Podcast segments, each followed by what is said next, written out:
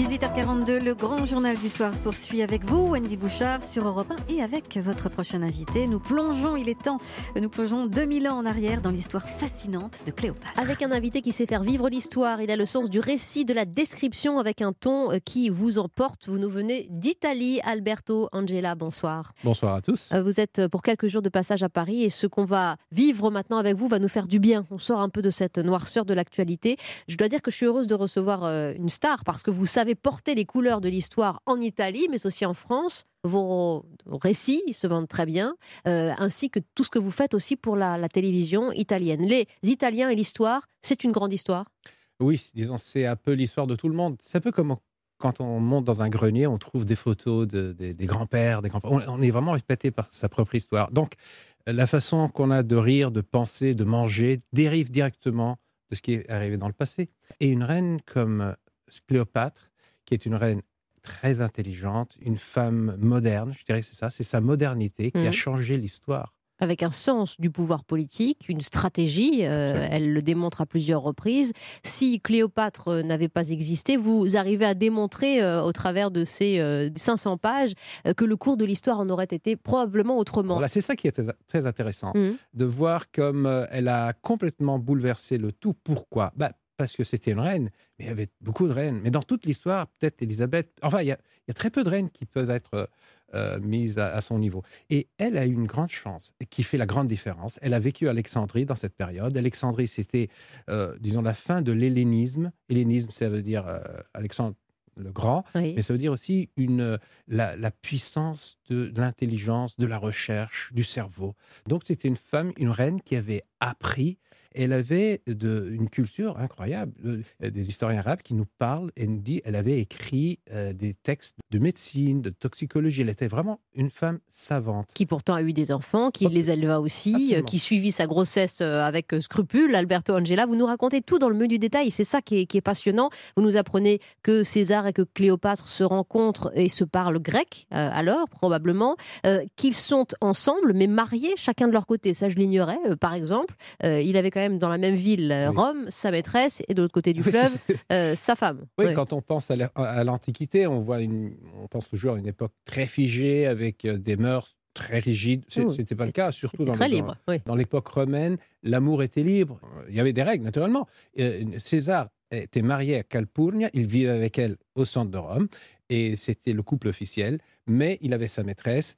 Et disons, c'était assez répandu comme, euh, comme habitude. Mais Cléopâtre euh, ne se décrit pas sans César, évidemment, mais Cléopâtre vivra une autre vie après l'assassinat de César, que vous retranscrivez aussi très très bien, Alberto Angela, avec euh, sa grande histoire d'amour avec Marc-Antoine. Et là, euh, vous nous racontez qu'ils ont l'air de deux adolescents, qu'ils ne se quittent jamais, ils jouent au dé, boivent et vont à la chasse, ils aiment s'accorder des sorties nocturnes incognito dans les rues d'Alessandrie, se mêler aux gens, errer déguisés en citoyens lambda, voire en esclaves. Exactement, ça c'est le grand amour. Alors, euh, Cléopâtre avec César, c'était un amour officiel, Officiel, hmm. mais disons tous les deux avaient de bonnes raisons pour euh, Elle pour sauver l'Égypte aussi. Et, et- et lui, il avait une, une reine en Égypte qui était euh, un peu son compte bancaire, parce que le, le Nil euh, était très fertile, il y avait euh, deux, peut-être trois récoltes par an, donc l'Égypte était une puissance économique, et avoir du blé, beaucoup de blé signifie avoir beaucoup de, de richesses, Mhm. beaucoup de richesses, une grande armée, et à Rome, ça veut dire avoir du pouvoir. Ça, c'est l'é- l'équation, hein, c'est Oui. ça. Donc ils avaient trouvé un équilibre Là, entre amour, exactement, politique et stratégie. Mais il, il Ils s'aimait. s'aimaient. Mais c'était. Bon, lui, il avait un certain âge. Il avait plus de 50 ans.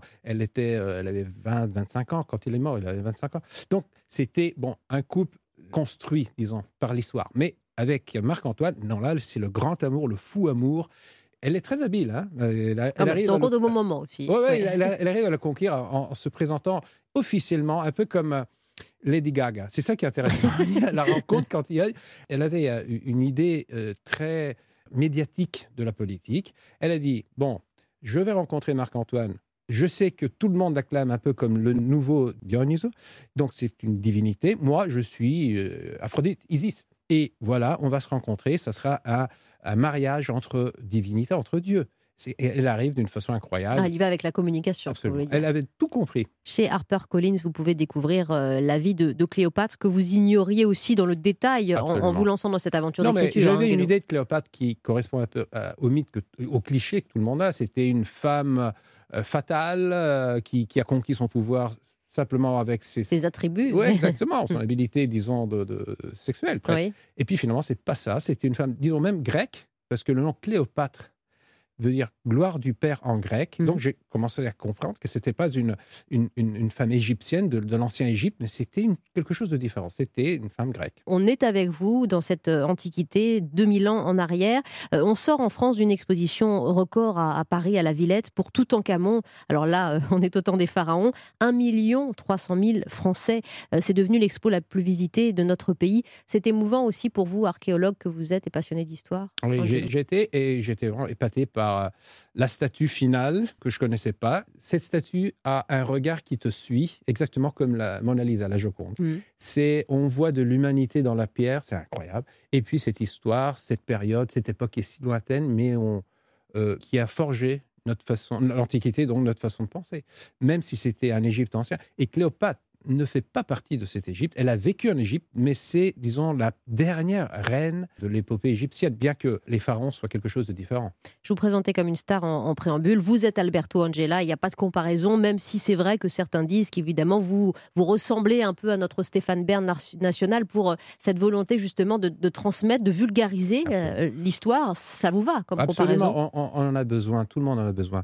Euh, L'information est très rapide, Hmm. il y a des faits très importants et très graves à comprendre. Il faut avoir un bagage culturel. L'histoire t'aide à comprendre le présent pour euh, t'orienter dans le futur, dans l'avenir.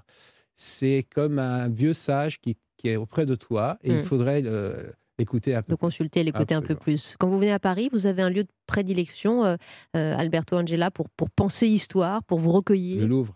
Le Louvre, Ah oui, je toujours. Ouais. Et là, je... c'est un peu comme une bulle du temps. Tu rentres à l'intérieur, tu te perds, il n'y a plus de dimension, il n'y a plus de- d'horaire. plus- on, Mm. on me chasse à la fin parce que je suis toujours là. Et, et- et là, je suis épaté par, euh, par la, la- la créativité, l'imagination et des civilisations du passé. C'est incroyable. Merci infiniment, Merci. euh, Alberto Angela. Et je recommande chaleureusement à nos auditeurs Cléopâtre chez Harper Collins. Voilà qui va vous évader un peu de cette actualité et qui fait du bien, en effet. Merci beaucoup. Merci à vous. Au revoir.